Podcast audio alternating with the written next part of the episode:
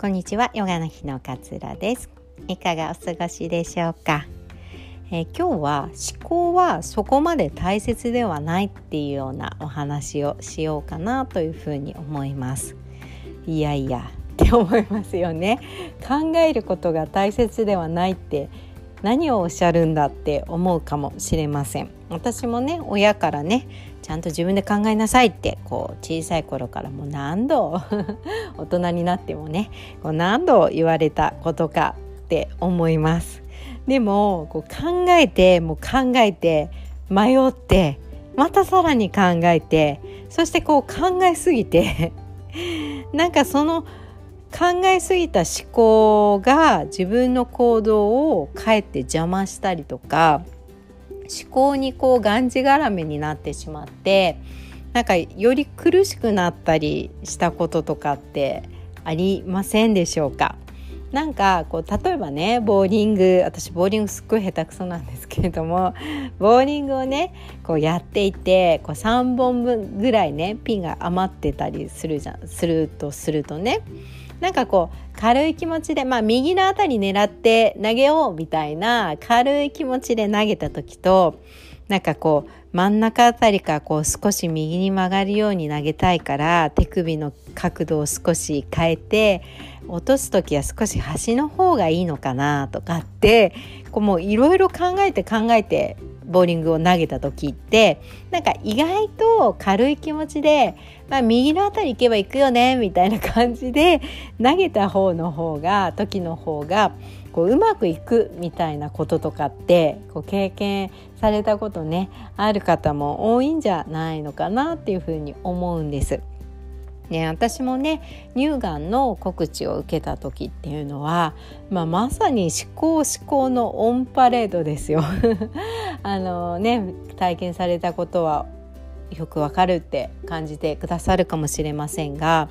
例えばまあステージ1のね5年生存率は95%ですよってお医者さんが言ってくれたとしたらえじゃあ10年後は何パーセントなの？20年後は何パーセントなの？え95%ってそもそもこのじゃあ5%の人ってなんで亡くなったの？とかステージ2だったらどのぐらいこのパーセンテージって変わるの？とかってまあとにかくいろいろなこう考えがこう頭をぐるぐるぐるぐる回っている状態だと思うんですよね。それは告知受けてからもそうだと思うし告知前、まあ、精密検査とかをして乳がんなのかそうでないのかとかっていうのをまあ、聞くまでって結構時間がね精密検査の結果出るまで時間ってかかるのでその間っていうのももうとにかくいろいろな考えが頭をずっとずっとこうぐるぐる回っているっていう状態になるんですよね。だからなんか娘に話しかけられてもちょっと上の空になっちゃったりとか。なんかご飯をね家族で食べていてもなんとなくこうなんか味がよくわかんないみたいな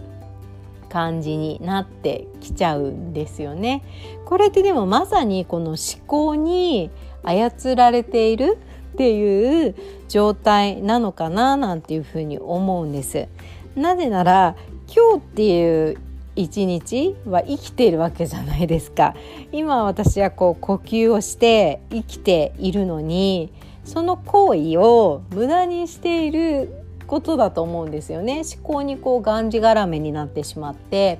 この思考から抜け出せないことで今美味しいご飯を家族と食べているこの時間っていうのを無駄にしてしまっているわけなんですよね。今生きてるのに5年後の生存率がどうとかじゃなくて今生きているからいろんな楽しみがあるはずなのにいろんな喜びを感じられるはずなのに思考を考える考えすぎることによってこれらをこう無駄にしてしまっているっていうふうにある時気づいたんですよね。なんかやっぱりねその思考にがんじがらめになって上の空になったり勝手に不安になっているんであれば毎日家族と笑いながら美味しいご飯を食べる時間を大切にした方がよっぽどいいし娘とね無邪気にこう笑い合える時をただただこうね楽しいなって思いながらその時間を思いっきり過ごした方がいいしって思えるようになったんですよね。なんで今生きている喜びを考えるよりも感じることの方が価値があるんじゃないのかななんていうふうに思えるようになりました。思考はそこまで生きるにあたって必要ないんじゃないかなんていうふうにね、まあ、極端かもしれないんですけれども最近は感じていたりします。まあ、それでもねこう堂々巡りの考えから抜け出せない手放せないって時っていうのはまああるんですよね。でそんな時はね私はこんな風にしています。まあ、一つがね思考を置き換える。例えばですけど5年後生きているのかなって不安に思うよりも今生きている私はいろんなこと楽しめるぞよっしゃって思うとかねこれ置き換えてますよね。で例えばがんではない人が羨ましいって思うんであればでもその人にも違う悩みがあるかもしれないもしかしたら家庭がうまくいってないかもしれないしうん結婚したいと思ってるけど相手がなかなか見つからないって焦ってるかもしれないしそんなのわからないわけですよね。がんでない人が羨ましいと思ってもその人にはその人なりの違う悩みがきっとあるのかもしれないよねってこう置き換えてみる。でもう一つはね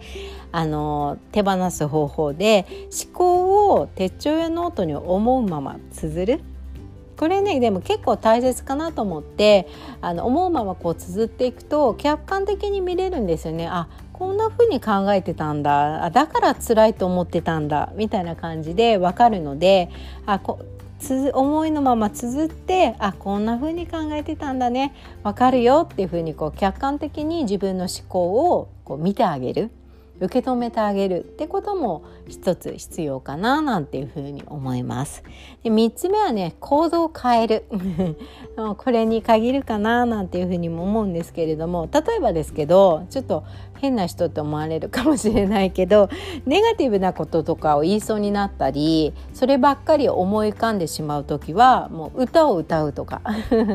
あの明るい歌を歌うとか自分の好きな歌を歌う。もうそういうことが思いついて離れないなら急に鼻歌歌ってみるとかね。あの心がざわざわってするんであればなんか美味しいコーヒーをもうすごく丁寧に丁寧に蒸らす時間とかもちゃんと入れてコップもその入れる前にちゃんとお湯で温めてみたいな感じでその工程を丁寧に丁寧に楽しむとかっていう風にこう思考から抜け出せなければ行動に行動を変えていくっていうことをやってみてもいいのかななんていう風に思います。まあねなんかあのよく考えなさいって私も子供に言うのでね。考えなくていいよ何も考えなくていいよとかって言えないんだけれども。でも思考考えすぎっていうのはやっぱり自分を苦しめたりあの今生きてることを感じる今楽しい今幸せだってことを感じることを逃してしまうことになりかねないので思考を考えすぎることっていうのは手放してもいいんじゃないのかななんていうふうに私は、うん、がんになってね特にそういうふうに思うようになりました。